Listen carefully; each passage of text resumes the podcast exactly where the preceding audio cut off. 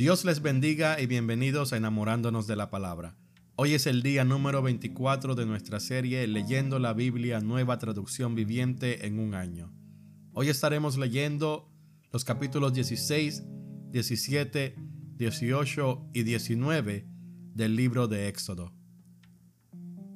La palabra de Dios se lee en el nombre del Padre, del Hijo y del Espíritu Santo. Amén. Éxodo capítulo 16 maná y codornices del cielo.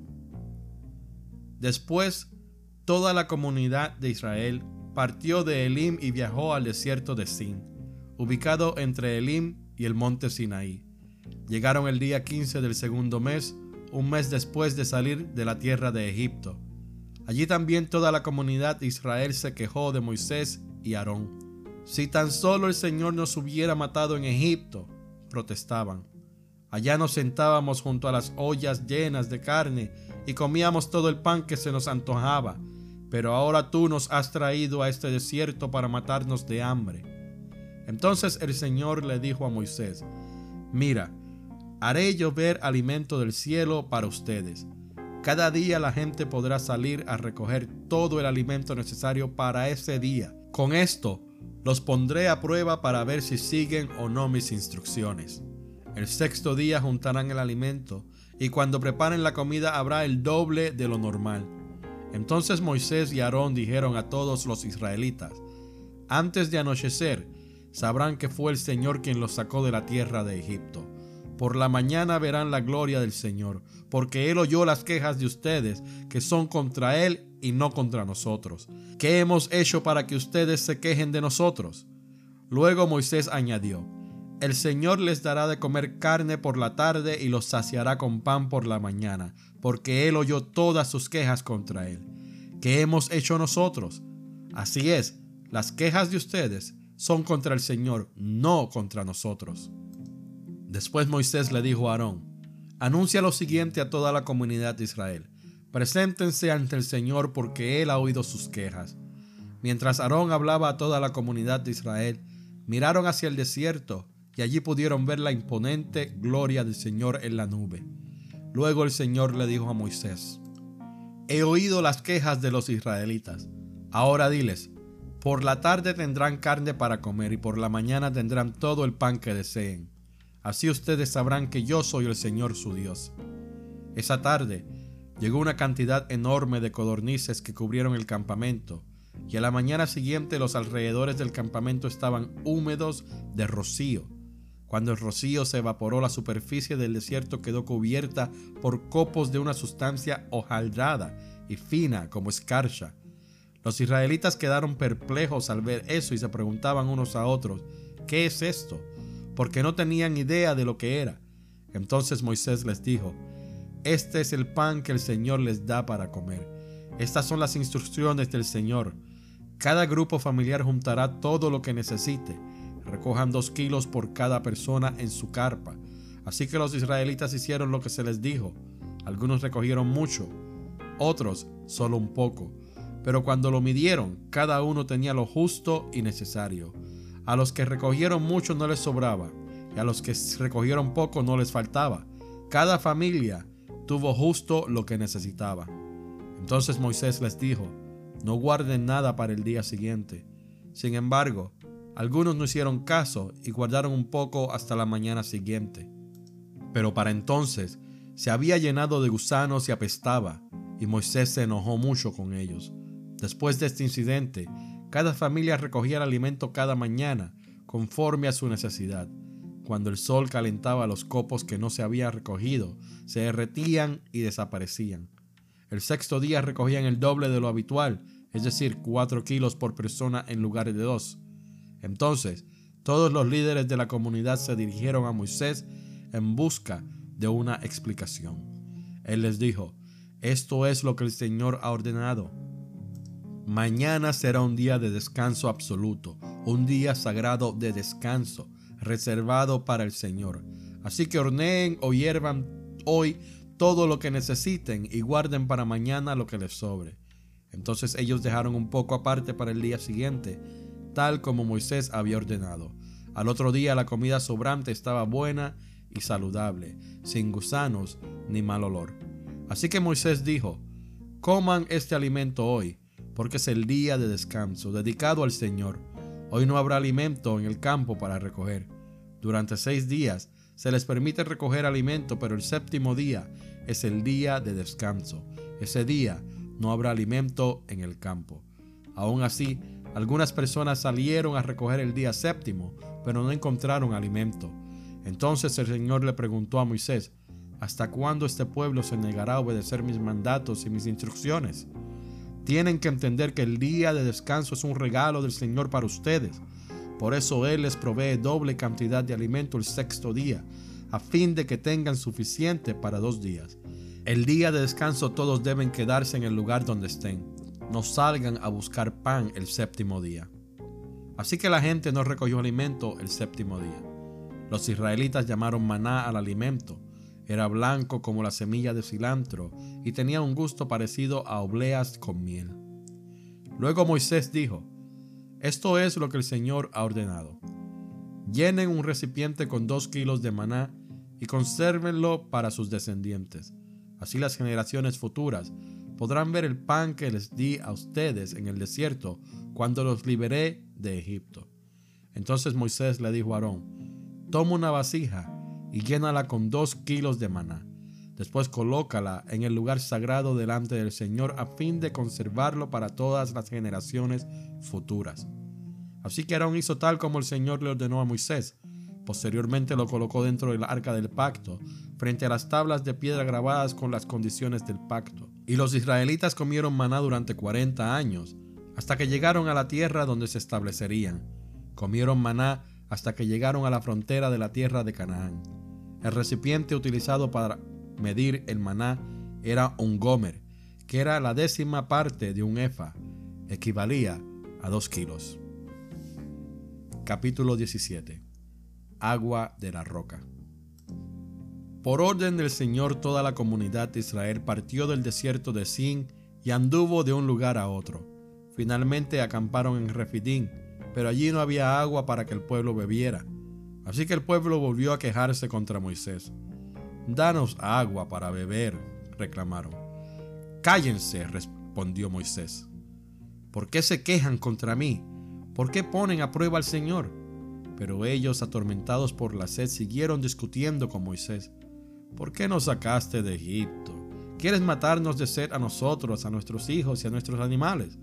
Entonces Moisés clamó al Señor, ¿qué hago con este pueblo?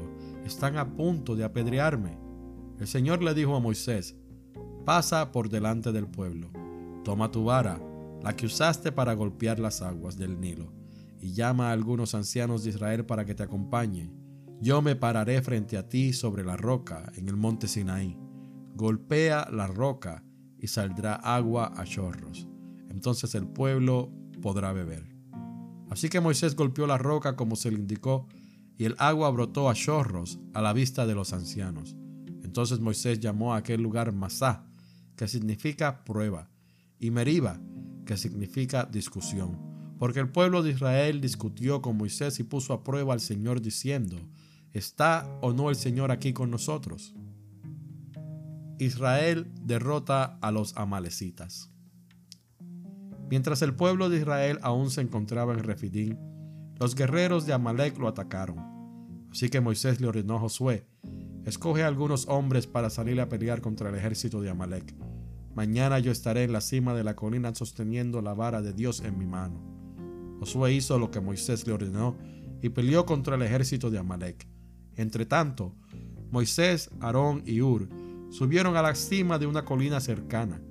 Mientras Moisés sostenía en alto la vara en su mano, los israelitas vencían, pero cuando él bajaba la mano, dominaban los amalecitas.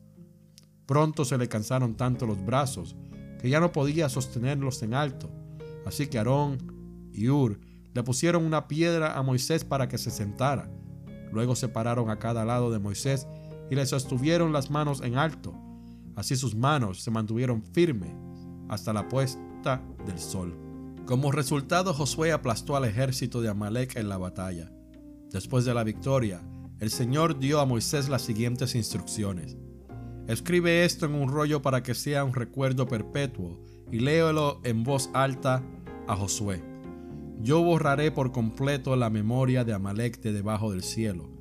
Entonces Moisés edificó un altar en ese lugar y lo llamó Yahweh Nisi, que significa el Señor es mi estandarte.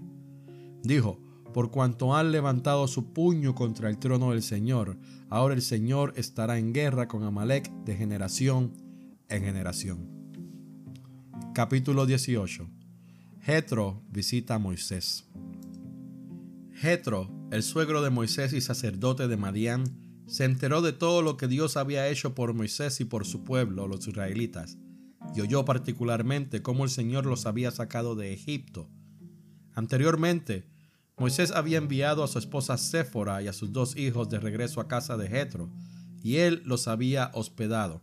El primer hijo de Moisés se llamaba Gersón, porque cuando el hijo nació, Moisés dijo: He sido un extranjero en tierra extraña. A su segundo hijo lo llamó Eliezer, porque dijo, El Dios de mis antepasados me ayudó y me rescató de la espada del faraón. Así que Jetro, el suegro de Moisés, fue a visitarlo al desierto y llevó consigo a la esposa y a los dos hijos de Moisés. Llegaron cuando Moisés y el pueblo acampaban cerca del monte de Dios.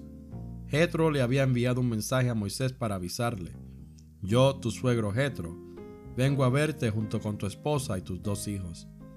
Entonces Moisés salió a recibir a su suegro, se inclinó ante él y le dio un beso.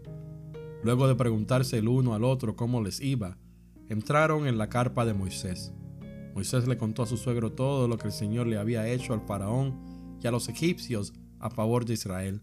También le habló de todas las privaciones que habían sufrido a lo largo del camino y de cómo el Señor había librado a su pueblo de las dificultades. Jetro se alegró mucho al oír de todo el bien que el Señor había hecho por Israel al rescatarlo de las manos de los egipcios. Alabado sea el Señor, exclamó Jetro, pues los rescató de los egipcios y del faraón. Así es, rescató a Israel del poder de Egipto. Ahora sé que el Señor es más grande que todos los demás dioses, porque rescató a su pueblo de la opresión de los egipcios arrogantes. Luego Jetro, el suegro de Moisés, presentó una ofrenda, quemadas y sacrificio ante Dios. Aarón y todos los ancianos de Israel lo acompañaron a comer lo que fue ofrecido en sacrificio en presencia de Dios. Consejo sabio de Jetro. Al día siguiente, Moisés se sentó para oír los pleitos que los israelitas tenían unos con otros, y el pueblo esperó a ser atendido delante de Moisés desde la mañana hasta la tarde.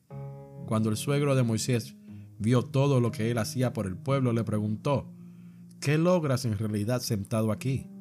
¿Por qué te esfuerzas en hacer todo el trabajo tú solo mientras que el pueblo está de pie a tu alrededor desde la mañana hasta la tarde? Moisés contestó, porque el pueblo acude a mí en busca de resoluciones de parte de Dios. Cuando les surge un desacuerdo, ellos acuden a mí y yo soy quien resuelve los casos entre los que están en conflicto.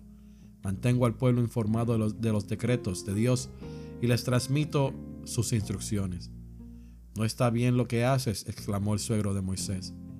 Así acabarás agotado y también se agotará el pueblo. Esta tarea es una carga demasiado pesada para una sola persona.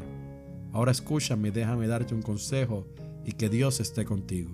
Tú debes seguir siendo el representante del pueblo ante Dios, presentándole los conflictos.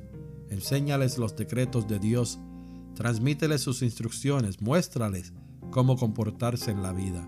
Sin embargo, elige de entre todo el pueblo a algunos hombres con capacidad y honestidad, temerosos de Dios y que odien el soborno. Nombra a los jefes de grupos de mil, de cien, de cincuenta y de diez personas. Ellos tendrán que estar siempre disponibles para resolver los conflictos sencillos que surgen entre el pueblo pero los casos más graves te los traerán a ti. Deja que los jefes juzguen los asuntos de menor importancia. Ellos te ayudarán a llevar la carga para que la tarea te resulte más fácil. Si sigues este consejo y si Dios así te lo ordena, será capaz de soportar las presiones y la gente regresará a su casa en paz. Moisés escuchó el consejo de su suegro y siguió sus recomendaciones. Eligió hombres capaces de entre todo Israel y los nombró jefes del pueblo. Los puso a cargo de grupos de mil, de cien, de cincuenta y de diez personas.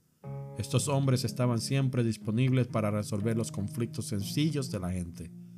Los casos más graves los remitían a Moisés, pero ellos mismos se encargaban de los asuntos de menor importancia. Poco tiempo después, Moisés se despidió de su suegro, quien regresó a su propia tierra. Capítulo 19 El Señor se manifiesta en el Sinaí. Exactamente dos meses después de haber salido de Egipto, los israelitas llegaron al desierto de Sinaí. Después de levantar campamento en Refidim, llegaron al desierto de Sinaí y acamparon al pie del monte Sinaí. Entonces Moisés subió al monte para presentarse delante de Dios. El Señor lo llamó desde el monte y le dijo, Comunica estas instrucciones a la familia de Jacob, anúncialas a los descendientes de Israel. Ustedes vieron lo que hice con los egipcios, saben cómo los llevé a ustedes sobre alas de águila y los traje hacia mí. Ahora bien, si me obedecen y cumplen mi pacto, ustedes serán mi tesoro especial entre todas las naciones de la tierra, porque toda la tierra me pertenece. Ustedes serán mi reino de sacerdotes, mi nación santa. Este es el mensaje que debes transmitir a los hijos de Israel. Entonces Moisés regresó del monte y llamó a los ancianos del pueblo y les comunicó todo lo que el Señor le había ordenado. Y todo el pueblo respondió a una voz, haremos todo lo que el Señor ha ordenado. Entonces Moisés llevó al Señor la respuesta del pueblo. Luego el Señor le dijo a Moisés, yo me presentaré ante ti en una densa nube, para que el pueblo pueda oírme cuando hable contigo. Así ellos siempre confiarán en ti. Moisés le dijo al Señor lo que el pueblo había dicho. Después el Señor le dijo a Moisés, Desciende y prepara al pueblo para mi llegada. Conságralos hoy y mañana, y haz que laven sus ropas. Asegúrate de que estén preparados para el tercer día, porque ese día el Señor descenderá sobre el monte Sinaí a la vista de todo el pueblo. Marca un límite alrededor del monte y dile al pueblo esta advertencia. Tengan cuidado, no suban al monte ni siquiera toquen los límites. Cualquiera que toque el monte será ejecutado. Ninguna mano puede tocar a la persona o al animal que traspase el límite, sino que esa persona morirá apedreada o atravesada con flechas. Ellos tendrán que morir. Sin embargo, cuando se oiga un toque prolongado del cuerno de carnero, entonces el pueblo podrá subir al monte. Así que Moisés descendió a donde estaba el pueblo, consagró a la gente para la adoración y ellos lavaron sus ropas. Les dijo, prepárense para el tercer día y hasta entonces absténganse de tener relaciones sexuales.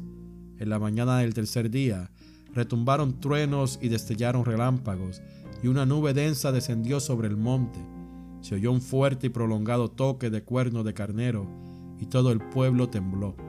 Moisés llevó a la multitud fuera del campamento para encontrarse con Dios, y todos se pararon al pie de la montaña. El monte Sinaí estaba totalmente cubierto de humo, porque el Señor había descendido sobre él en forma de fuego. Nubes de humo subían al cielo como el humo que sale de un horno de ladrillos, y todo el monte se sacudía violentamente. A medida que el sonido del cuerno de carnero se hacía cada vez más fuerte, Moisés hablaba y Dios le respondía con voz de trueno. El Señor descendió sobre la cumbre del monte Sinaí y llamó a Moisés a la cima. Así que Moisés subió al monte. Entonces el Señor le dijo a Moisés, Baja de nuevo y advierte al pueblo que no traspase los límites para ver al Señor, porque quien lo haga morirá. Incluso los sacerdotes que se acercan al Señor con regularidad deben purificarse para que el Señor no arremeta contra ellos y los destruya. Pero Señor, protestó Moisés, la gente no puede subir al monte Sinaí. Tú ya nos, nos advertiste, me dijiste, marca un límite alrededor del monte para que quede apartado como santo. Pero el Señor dijo, baja ahora y trae a Aarón cuando vuelvas. Mientras tanto, no permitas que los sacerdotes ni el pueblo traspasen el límite para acercarse al Señor. De lo contrario, Él arremeterá contra ellos y los destruirá. Entonces Moisés descendió a donde estaba el pueblo y les dijo lo que el Señor había dicho. Esta fue la lectura del día 24 de Leyendo la Biblia Nueva Traducción Viviente en un año. Esperamos que haya sido de gran bendición para su vida. Gracias por escuchar enamorándonos de la palabra. Mi nombre es David Lebrón. Dios me los bendiga.